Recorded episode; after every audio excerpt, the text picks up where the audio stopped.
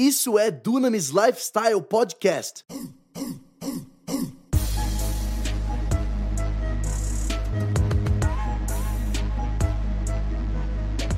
Apresentado por Tel Hayashi.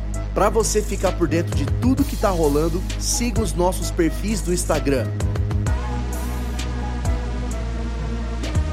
Arroba Tel Hayashi e arroba Dunamis Movement. Vai fazer realmente diferença para nós sermos um agente de transformação na sociedade é quando os jovens, e não precisa ser só jovem, mas eu, que eu estou acostumado a falar com jovem, mas quando é, a nossa nova geração passarmos a enxergar o reino de Deus sem a divisão do sagrado secular.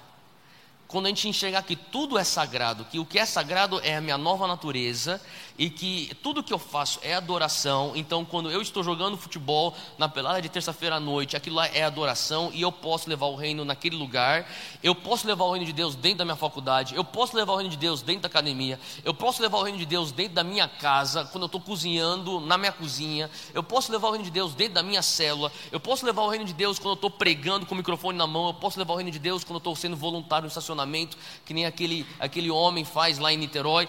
Tudo é adoração a Deus. Quando eu começo a enxergar isso, eu começo a valorizar que, sabe, a minha profissão é só um meio de eu levar o reino de Deus para aquela região aonde eu estou trabalhando e aquela esfera onde eu estou atuando. E quando eu começo a enxergar isso dessa maneira, eu começo então a ver que você se preparar para ser o melhor líder é tão espiritual como você aprender a profetizar. Faz sentido? Você se preparar e falar, eu quero me aprimorar na minha estratégia, no meu planejamento estratégico, na reprodução, desenvolvimento de equipes, é tão espiritual quanto você aprender como curar o enfermo. Então é, é, a gente tem que começar a tirar alguns tabus e começar a encarar isso é, de uma maneira sem preconceitos e entender que é uma maneira plena, holística, onde tudo que eu faço é adoração a Deus, tudo que eu faço é santidade. E eu, me, me investi, eu investi o meu dinheiro, o meu tempo, é, é, a minha energia em me desenvolver como um líder, sabe? Na verdade, o reino sai ganhando e você está exercendo o teu chamado de uma maneira mais efetiva. Você está sendo um bom e melhor mordomo dos talentos que Deus pôs nas tuas mãos. Então, voltando ao que eu estava falando antes, quatro pontos. O primeiro ponto que eu, eu queria falar é: uh, o primeiro princípio é um foco que é afiado e imutável. É um foco que é afiado e imutável. Então, Tiago 1, versículo 5 diz assim: o meu texto é Tiago 1, 5 diz: Se algum de vocês tem falta de sabedoria, peça a Deus que a todos dá livremente de boa vontade e lhe será concedida. Então, o primeiro ponto aqui é você entender que você serve um Deus cuja natureza ela já é generosa. Ele já é generoso em sua natureza. Ele quer te dar muito mais do que você quer receber.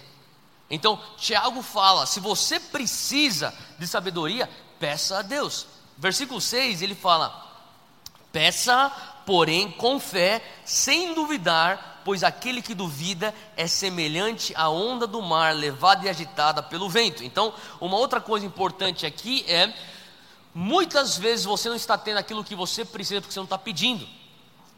Então Deus está falando assim: ó, não adianta só eu ter uma, uma natureza generosa, eu também preciso que você peça.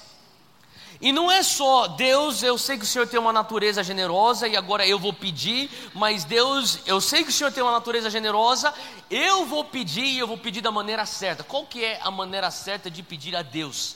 É a maneira de pedir focado, sem duvidar, com fé, em outras palavras, com convicção. Então, eu falo, sabe, a, a, importância, o versículo 7 diz: Não pense que tal pessoa receberá coisa alguma do Senhor, pois ele tem mente dividida e é instável em tudo que faz. Sabe, o Senhor, ele não honra pessoas com mentes divididas.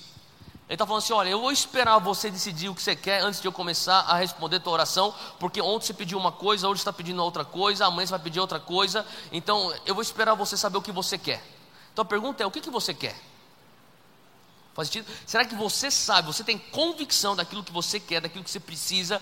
Deus, eu preciso disso, porque o Senhor me chamou para fazer isso, eu tenho convicção. Então, quando nós falamos sobre foco, um foco imutável e afiado, sabe, eu, eu não faço nada sem eu chegar num ponto onde eu estou agindo na minha convicção. Então, sabe, uma das maneiras que eu, eu, eu, eu tenho esse foco é através de convicção. É, tem momentos que você tem uma impressão do Espírito Santo, você talvez já escutou algumas coisas e, e você está agindo precocemente. Eu seguro, eu espero até que aquilo que me parece ser uma direção de Deus, ela começa a amadurecer, a se tornar uma convicção. Porque uma vez que é uma convicção, eu vou dar um passo. Uma vez que eu dou o passo, passo, eu não volto para trás. Faz sentido? Então é melhor eu esperar para dar o tiro bem certo do que eu ter que dar três, quatro tiros sem saber para onde que direção que eu estou atirando. Então eu estou esperando Deus, eu, eu vou pedir, mas se eu for pedir, eu vou pedir com fé. Então deixa eu ter convicção daquilo que eu preciso antes de pedir e antes de eu agir em cima disso. E, e, a, e a tua convicção ou o teu foco tem muito mais a ver com você. Sabe, algumas pessoas falam assim, então eu nem sei exatamente o que eu tenho que fazer. Às vezes um bom começo para você que não sabe exatamente o que tem que fazer é você saber o que você não quer fazer. Às vezes é mais fácil você saber o que você não é, é, é, mais fácil você saber o que você não vai liderar, é mais fácil você saber o que você não vai aturar, e você vai começando a pontuar: eu, eu não sou isso, eu não vou fazer isso, eu não lidero esse tipo de organização, e isso começa a trazer um pouco mais de clareza naquilo que você é. Faz sentido? Então, o foco muitas vezes tem mais a ver com você dizer não do que dizer, dizer sim. Então, pessoas que começam a dizer sim para tudo, tudo. Sabe, você sabe que a pessoa que, que é, ela é muito solista, ela não chega a lugar nenhum, não é verdade? Ela, ela vai estar ajudando sempre alguém, porque a necessidade ela nunca vai parar de bater na tua porta. Então, você não vai sair do teu lugar se você for uma pessoa que não sabe dizer não. Então, é, eu, o foco tem muito mais a ver com você dizer não do que dizer sim. ainda estou no primeiro ponto. Uma das coisas que me ajuda a manter o meu foco imutável e afiado é um senso de gratidão. Então, isso aqui não é algo que eu gostaria de dizer que é uma coisa muito natural para mim, mas eu não sou uma pessoa grata por natureza. Eu tenho que ser intencional na minha gratidão. E uma das maneiras que eu faço para ser intencional na minha gratidão, eu medito todo dia e eu medito em algumas coisas, por exemplo, Deus, de onde o Senhor me tirou e para e onde eu estou. Quantos aqui já pensam nisso de vez em quando? É importante porque quando você pensa, Deus, o Senhor me tirou de lá e o Senhor me pôs aqui. Imediatamente você é cheio do que? De gratidão. Uau, Deus! Agora, a, a, o pensamento na sequência é muito importante, que é, se o Senhor me tirou de lá e o Senhor me pôs aqui, olha onde eu estou, aqui e para onde eu vou para lá. E imediatamente daqui para lá se torna algo que eu vou fazer com foco e com zelo. Porque se o Senhor fez de cá para cá, uau, o que, que o Senhor pode então fazer daqui para lá? Então eu começo a ter a gratidão, ela reforça o meu foco. Faz sentido, gente? Beleza? Então, a gratidão é extremamente importante. E às vezes ela não será algo natural, então faça isso intencional. Tem certas orações que eu faço de maneira religiosa. Quando eu falo religiosa, não é porque eu faço com espírito religioso, é que eu faço de uma maneira metódica. Tem oração, oração do Pai Nosso, é uma coisa que eu faço todos, é, quase todos os dias de uma maneira metódica. É, tem a oração de Jabes, é uma oração que eu faço todos os dias, uma oração metódica. Tem maneiras, é, certas orações que eu sei que são espinhos na minha carne, que eu, de, eu ponho diante do Senhor todos os dias. Faz sentido o que eu estou falando? Então, isso é também uma outra coisa. Eu, eu, eu metodicamente, eu sou grato, muito obrigado de onde o Senhor me tirou. O Senhor me alcançou no meio de uma balada, eu estava muito louco, ninguém orou por mim. O Senhor veio de uma maneira soberana, trouxe sobriedade à minha vida. O Senhor me chamou, o Senhor me trouxe, me, me separou, e o Senhor me apontou aqui. O Senhor abriu aquela porta, o Senhor me conectou com aquela pessoa. O Senhor proveu naquela situação para eu poder estar tá aqui. Se o Senhor fez de lá até aqui, quanto mais então daqui até lá? Eu quero ser especificamente, eu quero ser extra zeloso em ser focado para eu não perder aquilo que o Senhor tem daqui em diante. Faz sentido? A outra coisa que eu faço também para manter o meu foco afiado e imutável é aquilo que no inglês nós chamamos de self-awareness, que no português traduzindo literalmente, nem sei se isso existe em português, é autoconsciência. Você precisa crescer na tua autoconsciência. Quantos aqui lembram do quadro da MTV do Joselito sem noção? Tá. Tem pessoas que são sem noção. Você conhece um liderado sem noção? Não é que o cara tá sem bondade, não é porque o cara é maldoso, ele tem malícia, ele é simplesmente sem noção. E para o cara, você já tentou corrigir uma pessoa que é sem noção? Você chega para o cara e fala assim: meu irmão, o que você estava pensando? Ele, hã? Hã? E daí você fala assim: Você é muito sem noção, cara. Ele, ai, perdão. Aí você fica assim. Não tem o que falar para um cara que é sem noção. Faz sentido o que eu estou falando? Então não seja sem noção. Moral da história. O que quer dizer? Cresça na tua autoconsciência. Sabe, eu comecei a entender que as pessoas que são sem noção, elas não têm noção que elas são sem noção. Não é verdade? E como que eu posso crescer na minha autoconsciência? Quando eu falo sobre autoconsciência, é você estar consciente das suas fraquezas, é você estar consciente das suas virtudes, é você estar consciente das suas oportunidades e das suas ameaças. Quem aqui já ouviu falar do termo análise SWOT? Tá. É basicamente isso. Eu estou pondo constantemente uma análise SWOT em minhas ações, porque isso aumenta a intensidade da minha autoconsciência. Eu quero estar tão consciente de quem eu sou, do ambiente onde eu estou, que nem, por exemplo, nesse momento aqui. Eu vou dar um exemplo bem fácil aqui para vocês. Eu estou consciente de algumas coisas. Eu estou consciente que vocês ficaram um dia inteiro de treinamento. Eu estou consciente que tem um limite para a mente humana reter informações. Eu estou consciente que você pode ter muito boa vontade, mas a tua mente tem, tem limitações. Então você não vai captar tudo que eu estou falando hoje. Eu estou consciente também que vocês já tiveram pessoas que vão trouxeram muita coisa. E provavelmente o cara que trouxe mais coisa para você foi o Marcelo Almeida. Por quê? Eu estou consciente que Douglas Gonçalves é um homem de Deus que Deus está levantando, Felipe Valadão também, Dênio também, eu também, só que todos nós somos novos e nós não temos nem metade de experiência do pastor Marcelo. Então eu estou consciente, se vocês tiveram nós quatro, mais pastor Marcelo, não tem mente humana no mundo que consegue reter toda a informação. Faz sentido? Eu estou consciente também que vocês são pastores. Eu estou consciente também que vocês vão ter cultos amanhã. E vocês já estão preocupados, será que vai estar tudo certo amanhã? Porque eu estou aqui, já são nove e meia da noite, mas será que vai estar tudo certo lá? Então eu estou consciente que se eu não tra trazer para você uma informação muito rápida e contundente, você não vai captar nada do que eu estou falando. Eu tenho que ter consciência de onde eu estou.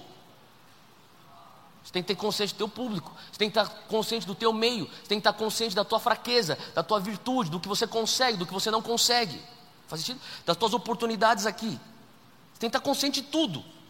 Então a pessoa que tem noção, ela é consciente. Ela é consciente de si e do seu ambiente. Então o, a minha, a, o meu a minha capacidade de ser consciente daquilo que eu posso e não posso me faz ser focado. Por quê? Eu comecei a perceber que uma das coisas que a gente perde muito tempo e despende muita energia à toa é você defender suas fraquezas quando você tem muito mais virtude do que fraqueza. Então você gasta muito mais energia tentando maquiar a tua fraqueza do que você gastar a tua energia em cima daquilo que é a tua virtude. Falar assim, eu vou depositar tudo em cima e capitalizar na minha virtude do que ficar gastando energia despendendo para ficar tampando as minhas fraquezas. Faz sentido? Só que você tem que ter consciência do qual é a tua fraqueza e qual é a tua virtude. Então, o que, que me ajuda a ser focado é justamente isso. Outra coisa que me ajuda a estar focado e manter esse foco imutável e afiado é que eu não sou guiado por necessidade, eu não sou guiado por oportunidades, eu sou guiado por propósito. Eu não sou guiado por uma uma oportunidade de pregar em algum lugar. Eu não estou aqui porque eu estou precisando de uma oportunidade para pregar. Eu estou aqui porque eu estou consciente de um propósito que Deus está fazendo na minha vida com o meu relacionamento com Dênio, na minha vida com o relacionamento com o que Deus está fazendo na vinha. Na, eu não fui parar naquele lugar à toa, eu não conheci o pastor Alexandre à toa. Faz sentido o que eu estou falando? Eu não acho que é à toa que ele consegue reunir o Dênio, eu, o Douglas e o Felipe, que eu considero que são líderes evangélicos na nação da igreja do amanhã. Faz sentido o que eu estou falando? Então eu estou consciente disso. Eu falo assim, cara, tem a ver com o meu propósito. Então eu vou dizer sim para isso, porque isso tem a ver com o meu propósito. Eu não vou só por conta de uma oportunidade. Eu também não vou por conta de uma necessidade, porque nesse exato momento existem inúmeras necessidades, e se você for guiado por necessidades, você vai ser que nem aquele crente que é bombeiro, que fica a vida inteira só apagando fogo e não constrói nada. E toda igreja tem um irmão ou irmã que ela, tem, ela sente necessidade de ficar apagando fogo, porque é a única maneira que ela traz significância a estar lá. Faz sentido? Não seja essa pessoa. Jesus não foi guiado por necessidade, Jesus não foi guiado por oportunidade, Jesus foi guiado por propósito. Lucas 4,43, abre lá comigo, rapidinho. Jesus tinha acabado de curar a sogra de Pedro. Jesus tinha acabado de, de, de, realmente, depois de curar a sogra de Pedro, a palavra de Deus diz que eles trouxeram todos os enfermos, os, os endemoniados, e Jesus ficou horas e horas ministrando todo mundo, todo mundo estava sendo curado, sendo liberto, era um avivamento que estava acontecendo. No final do dia, ou no início da madrugada, é, é, era de costume, ele se retira para passar tempo sozinho com, com Deus. E quando ele está lá sozinho, passando tempo com Deus, as pessoas acham ele e falam: Você não pode ir embora, você tem que ficar aqui. A gente precisa de você aqui. E Jesus responde isso no versículo 43. Ele, porém, lhes disse: Também é necessário que eu anuncie a outras cidades o evangelho do reino de Deus, porque para isso que eu fui enviado. Então, o que Jesus está falando? Olha, eu não sou guiado pela tua necessidade que eu fique aqui orando pelos enfermos. Eu não sou guiado pela oportunidade, porque você tem aqui uma multidão, a gente pode fazer aqui um baita de uma cruzada de milagres. Eu sou guiado pelo meu propósito. Qual é o meu propósito? É pregar o evangelho do reino nas outras cidades. Não é só aqui, eu tenho que ir para as outras cidades. É para isso que eu estou aqui na terra. Ele estava constantemente consciente daquilo que é o propósito dele. Então a pergunta é: quando você tem claro o teu propósito, teu sistema de valores, suas decisões, elas são muito fáceis de serem tomadas. Quão fácil ou quão claro está o teu propósito e o teu sistema de valor? Faz sentido, gente? Número 5, de como eu mantenho o meu foco afiado e imutável. É um senso de urgência constante no meu coração. Então, deixa eu te dar aqui a fórmula da urgência. Se estiver anotando, anote isso aqui. Chamado divino, mais oposição externa, mais limite de tempo igual urgência. Eu vou repetir. Chamado divino. Deus, o Senhor me chamou para alcançar as universidades do Brasil e do mundo afora, no meu caso. Mas oposição externa.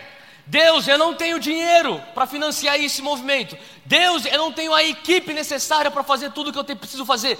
Deus, eu não tenho conhecimento para fazer tudo o que o Senhor está falando para eu fazer. Oposição. Faz sentido? Mas, Deus, são muitas universidades, eu não tenho tempo suficiente para fazer isso. Daqui a pouco eu vou morrer. Igual urgência. E eu vivo nessa urgência quando eu acordo porque eu estou pensando, eu não vou dizer sim a um convite, porque que vai fazer eu perder meu tempo, porque a urgência que está no meu coração não permite. Faz sentido? Quanto mais claro for o chamado divino que você carrega, quanto mais claro for a oposição externa que você encara, quanto mais claro for o fato que você só vive uma vez e que daqui a pouco, e eu digo, o tempo passa rápido, para quem está acima de 40 sabe que passa rápido, você vai entender, meu Deus, as coisas estão indo muito mais rápido, daqui a pouco eu estou correndo para tentar suprir ou compensar algo, algo, alguma coisa que eu deixei de fazer. Você está falando assim, eu não vou desperdiçar o restante do meu tempo. Faz sentido o que eu estou falando? Então, isso cria um senso de urgência. A urgência me faz ficar focado. Então, quão urgente que você está hoje? Qual que é o senso de urgência que você carrega no teu coração? Então, o primeiro princípio de pioneirismo, para eu começar alguma coisa, e quando eu falo em pioneirismo, você pode falar sobre empreendedorismo, você pode falar sobre, é, é, sabe, é, é plantação de, de, uma obra, você pode falar sobre é, liderar uma nova empreitada, é, você aplica isso em qualquer coisa que quer dizer que você é o primeiro a fazer alguma coisa ou a liderar ou tomar frente. Então, o primeiro princípio é você precisa ter esse foco que é afiado, é imutável. Eu te dei aqui cinco subpontos em como você consegue alimentar esse foco. Agora, o segundo ponto para eu continuar, ou que eu aplico na minha vida, para eu continuar pioneirando e indo à frente na obra, é o fato que eu não vou me contentar em, ser, em ter só uma visão, eu preciso de uma palavra. Então, o segundo ponto é: não tenha apenas uma visão, tenha uma palavra. Não tenha só uma visão, tenha uma palavra.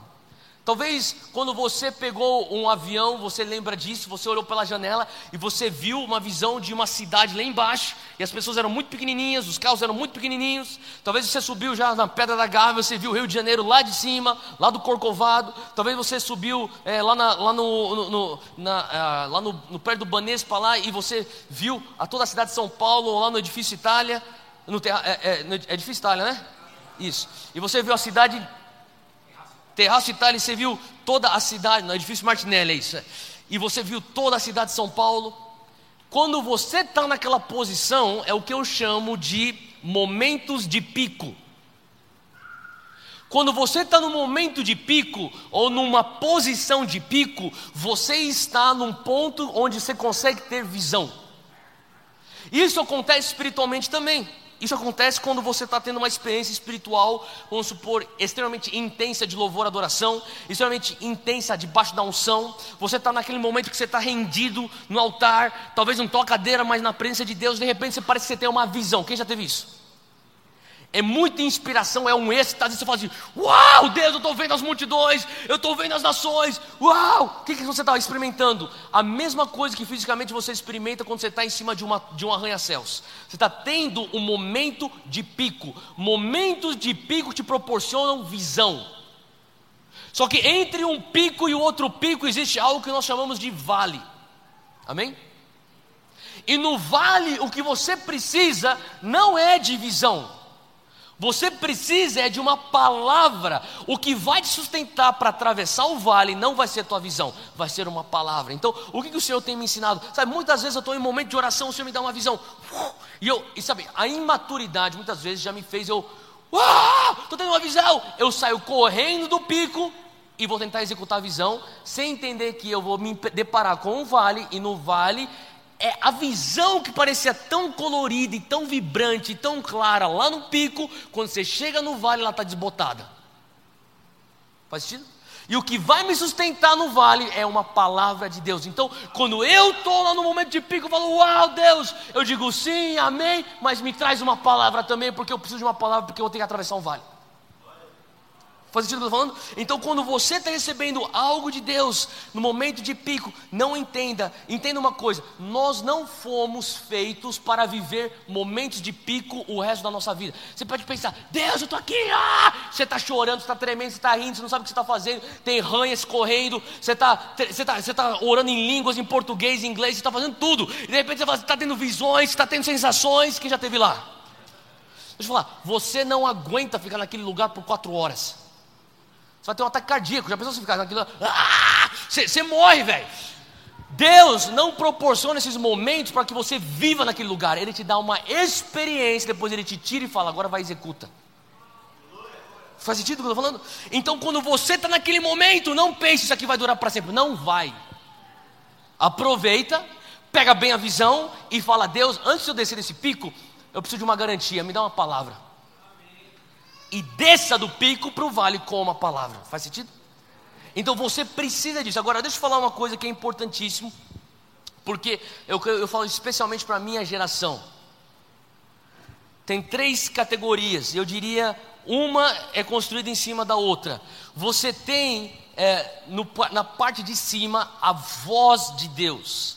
Depois, de, debaixo da voz de Deus, você tem a palavra de Deus. E depois da palavra de Deus, você tem o caráter de Deus. Se eu pudesse, eu ia trazer aqui um, um diagrama, e acho que isso ilustraria melhor, mas só me acompanha aqui rapidinho e você vai desenhando o que dá para desenhar. Voz de Deus, palavra de Deus, caráter de Deus. Nós temos hoje uma geração que ela está muito empolgada em aprender a escutar a voz de Deus. Faz sentido? É o mover profético é o sobrenatural. Eu quero ter a, própria, a próxima palavra de conhecimento. Eu quero ter uma palavra profética. Eu quero ter uma visão. Eu quero ter escutar a voz de Deus. Eu quero que Deus fale comigo hoje. Eu estou indo para o culto. Deus fala comigo hoje. Eu quero escutar a voz de Deus. Tudo bem. Importante você escutar a voz de Deus. Importante você escutar a voz de Deus. Glória a Deus pelo teu ímpeto de escutar a voz de Deus. Mas que bom seria se esse mesmo ímpeto que você tem para escutar a voz de Deus fosse o mesmo ímpeto que você tivesse para entrar e conhecer a palavra de Deus. Faz sentido? E glória a Deus, se esse mesmo ímpeto que você tivesse para escutar a voz de Deus fosse o mesmo ímpeto que você tivesse para conhecer o caráter de Deus.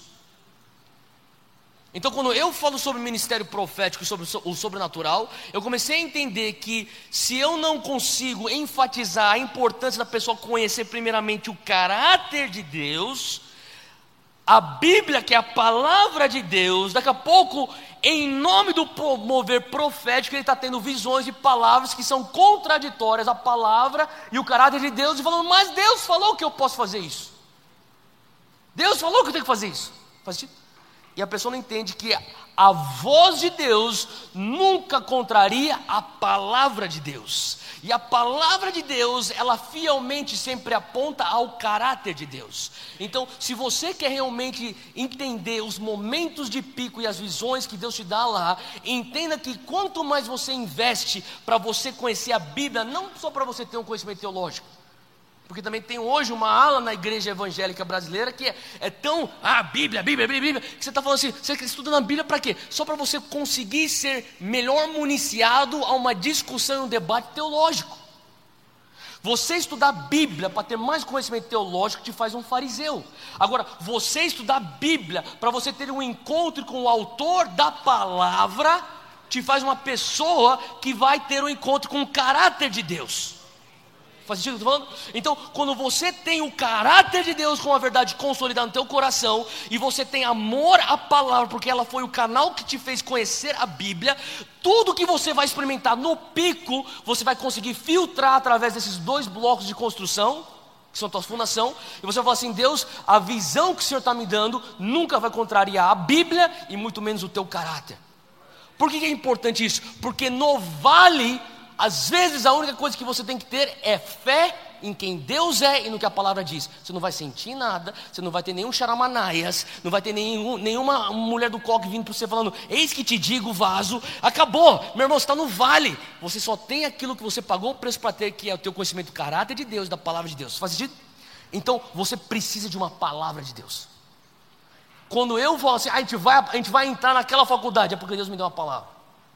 Quando a gente fala assim, a gente vai começar então a fazer as conferências do na Europa, porque Deus me deu uma palavra. A gente vai entrar no Japão, a gente vai partir para cima, traduz tudo que está aqui em japonês. É porque Deus me deu uma palavra. Eu tive a visão, já tive a visão muito tempo atrás, só que estou esperando a palavra. Porque eu sei que nem tudo vai ser charamanaias e sapateado e carruagem de fogo e a escada de Jacó com os anjos subindo e descendo. Vai ter momento que vai parecer que eu estou no deserto. E a única coisa que vai me sustentar lá é uma palavra de Deus. Faz sentido?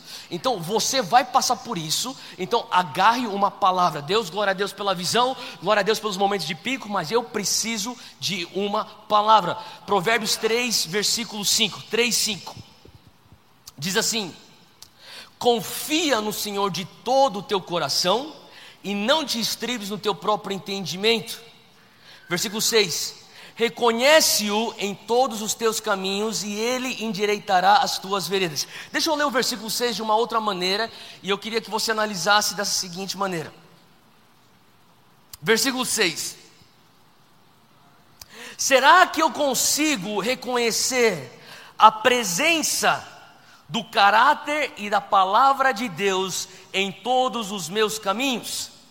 Se a tua resposta é sim, ele diz: Eu endireitarei as tuas veredas. Então o que eu tenho falado para muitos jovens? Cara, eu sei que você tem visão. Tem jovem que, que toda vez que eu conheço, que eu venho, uh, venho para conversar com ele, o cara já tem uma visão nova. Que é, não, Deus me chamou para ser o apóstolo na Turquia. Deus me chamou para ser o apóstolo da, da, da Itália. Agora, já, já, é apóstolo do mundo inteiro já. Glória a Deus. Agora a pergunta é: será que eu reconheço o caráter de Deus e a palavra de Deus nos teus caminhos? Porque se você consegue ser fiel com a vontade geral de Deus, o que é a vontade geral de Deus? Tudo que está já explícito na palavra de Deus, na Bíblia. Se você consegue ser fiel com isso, a probabilidade de você conseguir escutar a voz de Deus de maneira específica é muito mais alta. Então ele está falando assim: ó, se você consegue reconhecer a minha palavra e o meu caráter em todos os teus caminhos, ele fala: deixa comigo que eu endireito as tuas veredas. Faz sentido o que eu estou falando? Salmo 119, 105 diz assim: Salmo 119, 105 diz: A tua palavra é lâmpada para os meus pés e luz que clareia o meu caminho. Como que eu vejo essa, essa, essa dinâmica? E, e, e, talvez isso aqui venha trazer um pouco mais, é, uma outra ilustração. Quantos aqui já acamparam, antigo de acampamento de verdade, com barraca e com lampião? Fala bem, tá bom. Quando você está no escuro, no meio do mato, na escuridão do mato mesmo, e com um lampião, você está segurando essa lâmpada, esse lampião. Esse lampião, ele ilumina, vamos dizer aí, talvez dois metros de circunferência. Sim ou não? Vocês estão comigo, pessoal? Tá. Você dá um passo, ele continua iluminando dois metros para frente. Você dá um outro passo, ele continua iluminando dois metros para frente. Faz sentido? Tá. O que, que a palavra de Deus está falando aqui no Salmo 119, 105? A tua palavra é lâmpada que ilumina os meus passos. E a tua palavra, olha só, fala assim, e luz que clareia o meu caminho. Então deixa eu falar uma coisa. Tem momentos na tua vida que você vai ter um flash de um farol, é uma luz que não aponta só os próximos dois metros, ele aponta os próximos 200 metros. Só que aquele flash daquele farol vai ser, você consegue ver, meu, eu estou vendo lá. Se você larga o lampião e aquele negócio apaga e você sai correndo, você fica perdido no escuro. Faz sentido? Então o que ele está falando? Não abra mão da minha palavra constante com você, que é a minha lâmpada, é os seus próximos dois passos. O que, que é isso? É a minha busca diária pela tua palavra, é a minha busca diária para ter o caráter de Cristo sendo gerado dentro de mim. Então eu falo assim: Deus, lâmpada para os meus pés, é a tua palavra, é o teu caráter sendo gerado em mim, é eu entendendo a tua Bíblia todos os dias. Isso aqui é a lâmpada para os meus pés. E de repente Deus traz um profeta, uma profeta, e fala: Eis que te digo, vaso, 200 metros Uau! Isso traz um ânimo e depois apaga. Glória a Deus. Eu estou vendo, Deus. É para lá. Lâmpada para os meus pés e você continua andando. Ele não vai deixar o farol aceso 200 metros, porque você não foi feito para viver no pico o tempo inteiro. Tem momentos que Deus traz para mim faróis. Quem são faróis? São homens, mulheres de Deus que vêm e falam para mim: Theo, o Senhor está falando isso, isso, isso, isso para você, para você, pá, pá, pá. E, e traz um flash que é 200 metros à distância. Só que eu não estou dependendo desses vasos. Eu estou dependendo é da palavra que é o meu vaso, a minha lâmpada todos os dias. Eu valorizo esses profetas, só que eu não vou abrir mão disso. Faz sentido? Então, o que, que eu, eu, eu, entendo com isso? Ele vai nos dar momentos de pico. É quando o farol acende que você tem uma visão, mas é quando você está com a lâmpada todos os dias que você tem a palavra. Não dependa só da visão, tenha uma palavra. Faz sentido? O Senhor, então, é, é, esse é, é, um, é o terceiro, o segundo, o segundo princípio. Terceiro princípio. Terceiro princípio. A visão que verdadeiramente vem de Deus, a gente já falou um pouquinho sobre isso aqui a visão que verdadeiramente vem de Deus requer o sobrenatural para que ela venha a ser cumprida. Se a visão que Deus te deu não requer o sobrenatural, não é a visão de Deus, é a tua visão. Porque quer dizer que o teu natural dá conta de suprir essa visão. Se a visão que Deus te deu, você já tem o dinheiro para cumprir, você já tem as pessoas para cumprir, você já tem o conhecimento para cumprir, quer dizer que isso aí não tem espaço para Deus entrar na equação. Isso aí é a tua visão, não é a visão de Deus. Faz sentido? Como que você sabe se a visão é de Deus? Você sabe se a visão é de Deus? E, e, e eu lembro uma vez, eu estava orando e o Senhor me deu uma visão. Eu estava orando e o Senhor me deu uma visão bem bizarra. Eu estava orando sobre uma, um passo que a gente tinha que dar, uma, um novo desafio. E quando eu estava orando, eu vi um metrô passando na minha frente. E o metrô parou na minha frente. Quando ele parou na minha frente, eu olhei e eu vi que não era o metrô de São Paulo, era um metrô de Londres. E alguém, se alguém já foi para o metrô de Londres, você sabe o que eu vou falar. Está escrito em todo o metrô de Londres, está escrito Mind the Gap. Mind the Gap. O que significa Mind the Gap? Se atente ao vão. Talvez você até tenha visto algumas camisetas, o mundo inteiro tem camisetas Mind the Gap, com o símbolo do metrô de Londres. Se atente ao vão, o que ele está falando? Se atente ao vão entre a plataforma e o trem, para você não pôr o teu pé lá dentro e quebrar e se acidentar. Sim? Eu falei, Deus, por que o Senhor está falando para eu me atentar ao vão? Deus estava falando para mim, mind the gap. Eu falei, Deus, por que eu tenho que me atentar ao vão? E o Senhor começou falando para mim, me dá um vão. Que ele está falando para mim? A tua visão não me dá espaço, você não está tendo um, um, vão. Sabe qual que é o nosso problema? É que a gente quer a plataforma conectada já direto com o metrô, para a gente não ter o risco de ter que dar um passo no ar. E Deus está falando assim: deixa o ar, deixa esse vão. É nesse, nesse espaço que eu vou entrar. Faz sentido? O que quer dizer esse espaço? Pode ser 100 mil reais. O que quer dizer esse espaço? Pode ser um milhão, pode ser 10 milhões, pode ser dezenas de líderes de célula, pode ser o quê? Um MBA que você gostaria de ter, só que você não tem dinheiro, ele vai prover as finanças para você ter. O que quer dizer esse gap? Pode ser uma esposa, um marido. O que quer dizer esse gap? Uma série de coisas que você precisa para cumprir a visão que Deus te dá, mas que você entende, os meus recursos não são suficientes. Não tenha uma visão que Deus não tem espaço para ele poder entrar na equação. Ele está falando: se você consegue cumprir sozinho, então vai na tua, meu querido. É teu. Não tem nada a ver comigo. Então, quando eu estou falando, Deus, será que eu tenho que entrar nesse novo projeto? Será que eu tenho que fazer? Eu tô, estou fazendo a, a, o cálculo. Será que tem espaço para Deus entrar com o sobrenatural? Porque se não tiver, na verdade, para mim é mau negócio, porque quer dizer que Ele não vai se envolver com isso. Segundo Coríntios 12, abre comigo aí rapidinho. Segundo Coríntios 12, versículo 9. Olha só o que está escrito: diz: Mas Ele me disse. Paulo está falando isso a minha graça é suficiente para você, pois o meu poder se aperfeiçoa na sua fraqueza. Agora, só deixar aqui um detalhe muito importante. O poder de Deus não se aperfeiçoa no nosso pecado, ele se aperfeiçoa na nossa fraqueza, é, é bem diferente. A fraqueza é a área onde você está propenso ao pecado, mas não quer dizer que existe a presença do pecado. Então o que ele está falando? Paulo está falando assim: eu tenho um espinho na minha carne, não quer dizer que ele está em pecado. Ele assim: ó, tem uma área que eu sou fraco, não tem a presença do pecado, porque a luz e as trevas não podem coabitar, mas existe aqui essa área que está propensa a eu pecar e cair. Nesse lugar, Deus remove. Deus fala assim: não, não, eu quero que você continue aí com esse espinho na carne. E ele fala assim: então Deus, a tua graça é suficiente, o teu poder se aperfeiçoa nesse lugar da minha fraqueza, eu me gloriarei ainda mais alegremente nas minhas fraquezas, porque ele tem uma revelação, para que o poder de Cristo repouse em mim. Então, a área onde você se sente mais fraco é um heliporto para que o poder perfeito de Deus venha pousar como helicóptero.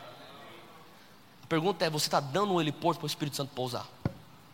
Você dá um, um heliporto para que ele, ou você está escondendo. Lembra que eu falei, a gente gasta tanto tempo é, jogando defesa, tentando esconder as nossas fraquezas. Deus fala assim: ó, apresenta. Então, muitas vezes, a maneira como eu estou montando a minha equipe para fazer alguma coisa, eu junto as pessoas, depois de ter recrutado, falo assim: ó, seguinte, pessoal, os meus defeitos. Eu sou um cara assim, eu sou um cara assado, eu sou isso, eu não sei isso, eu não sei bem isso, eu não sei isso, eu preciso da tua ajuda. Vocês querem participar dessa empreitada? Quando você já joga já de cara a vulnerabilidade, olha, essa aqui são as minhas fraquezas, vocês conseguem me ajudar com isso? Você fala assim, não só eu vou depositar minha perfeita, o meu perfeito poder em cima disso, você acaba de falar, eu não vou despender minha energia à toa, defendendo as minhas fraquezas, eu vou agora, agora que eu já, já tirei isso do assunto, já tirei da reta, agora eu vou despender minha energia em capitalizar nos meus, nas, nas, nas minhas virtudes. Faz sentido? Tá. E ele continua dizendo aqui no versículo 10: Por isso, por amor de Cristo, eu me regozijo, me alegro nas fraquezas, nos insultos, nas necessidades, nas perseguições, nas angústias, pois quando eu sou fraco é que eu sou forte. Então, o que, que ele está falando aqui? Gente, ele está falando assim: olha, esse gap, essa minha limitação, essa minha necessidade, aonde os meus recursos não são suficientes, na verdade, isso aqui é a garantia do poder perfeito de Deus. Quando o poder perfeito de Deus vem, aquilo que parecia ser minha fraqueza se torna minha fortaleza.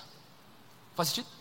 Tá. Então, como que eu, pioneiro, então, uma, uma empreitada, eu tenho que fazer a, o cálculo. Será que ele tem espaço para vir com o sobrenatural? Então, uma maneira bem simples. Você tem um projeto de construção. Eu vou dar o exemplo de, de, de, de finanças porque é mais fácil a gente entender. Se o teu projeto de construção custa 500 mil reais para construir, talvez uma reforma que você vai fazer, você já tem 500 mil reais? Aumenta a tua visão. Faz para um milhão e fala: Deus, esses outros 500 mil é o teu gap. Vamos embora? Faz sentido? Por que, que eu faço isso? Porque eu estou ambicioso para ter um prédio maior? Não, porque é a minha segurança de eu me manter humilde. Se eu não dou um gap para Deus, eu caio na minha autossuficiência, eu caio na minha arrogância, porque eu começo a entrar num padrão onde tudo aquilo que são os meus recursos dão conta do recado. E sem você perceber, você vai se tornar arrogante. Então, para minha proteção, eu aprendi isso com o Lauren Cunningham, fundador da Jocum. Senhor de 84 anos de idade, que só a organização dele já formou 5 milhões de missionários. Jocum. A maior organização missionária da igreja cristã. Ele falou para mim assim: Theo, por que, que eu dou passos de fé? Porque eu entendi, uma vez que eu começo a dar passos de fé, é a minha maior segurança em eu estar humilde e dependente de Deus. O momento que um passo não requer fé, eu caio na minha prepotência e na minha arrogância e autossuficiência. Longe de mim ser arrogante, portanto, eu mantenho os meus passos muito além da minha capacidade para que ele venha entrar e me lembrar: tem a ver comigo, não tem a ver com você. Faz sentido? Então é importantíssimo você manter isso. Outro ponto. Eu lembro do Brian Houston, fundador da Hillsong. Ele não é o fundador, mas ele é o presidente, o pastor sênior da Hillsong. Alguém tava, eu estava numa sala que nem isso aqui, eram mais ou menos 200 pastores, ele estava fazendo uma entrevista. Alguém estava entrevistando ele. Ele pergunta, perguntaram para ele: "O que você fala sobre plantação de igrejas nas maiores metrópoles do mundo?" Que ele tem igrejas para tudo quanto é canto do mundo. Na verdade, são 17, na época eram 17 igrejas nas metrópoles do mundo, e ele só com 17 igrejas era mais influente do que muita denominação com 4 mil igrejas. Só um ponto para a gente pensar, mas voltando ao que eu ia falar. Ele falou assim: Eu entendo que Deus me deu uma graça para plantar igrejas nas metrópoles do mundo. Então eu estou fazendo isso.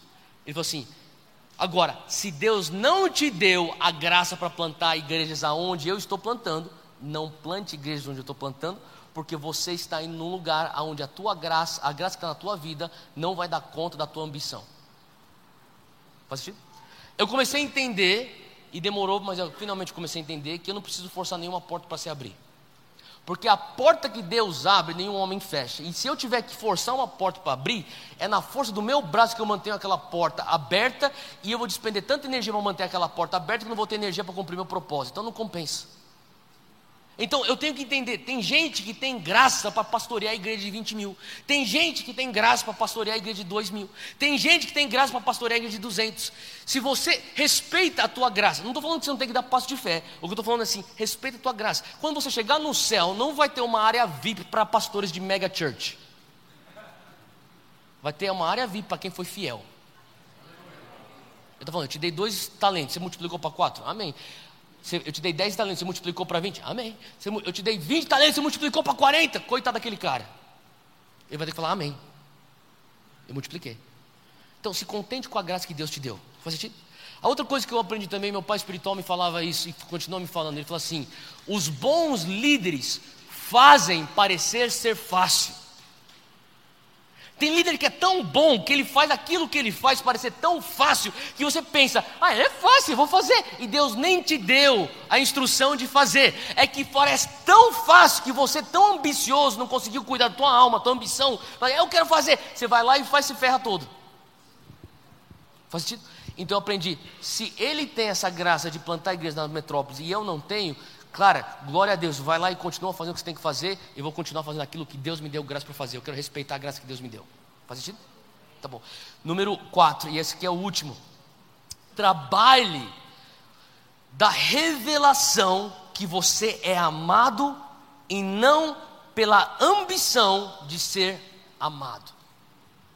Trabalhe da revelação, eu já sou amado e não pela ambição de ser amado. Então, o que quer dizer isso? Quer dizer que eu tenho uma revelação, eu já sou aceito, eu já fui adotado, eu já fui perdoado, eu já fui regenerado, eu já fui, eu já fui justificado, eu sou um filho.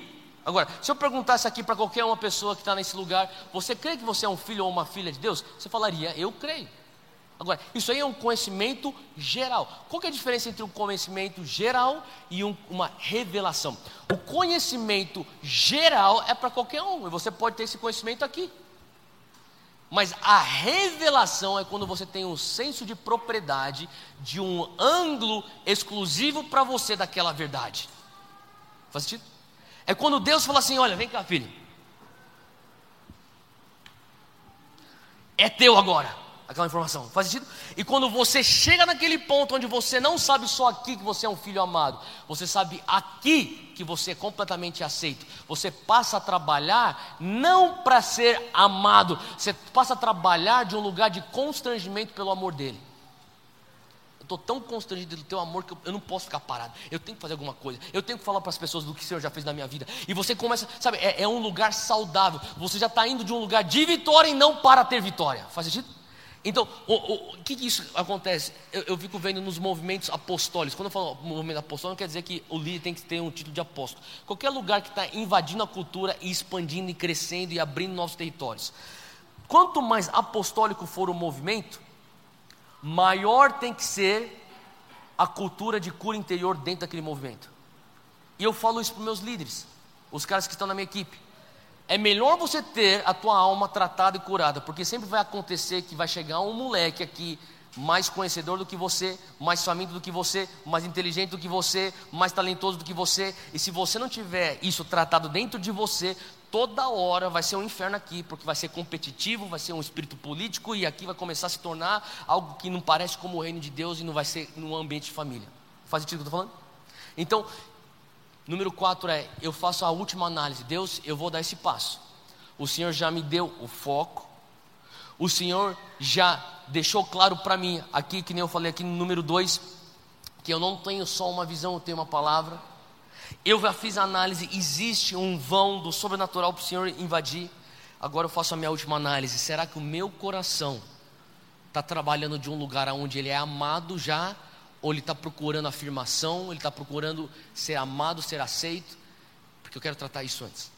E eu falo que desde, assim, desde sempre e até hoje, eu tenho que fazer esse check-up no meu coração. Tem vezes que eu vejo, ainda tem orfandade no meu coração. Eu paro tudo e falo, Deus, eu quero tratar isso antes de dar esse passo. E quando eu tenho aquilo tratado, um pouco mais de cura interior, eu dou aquele passo.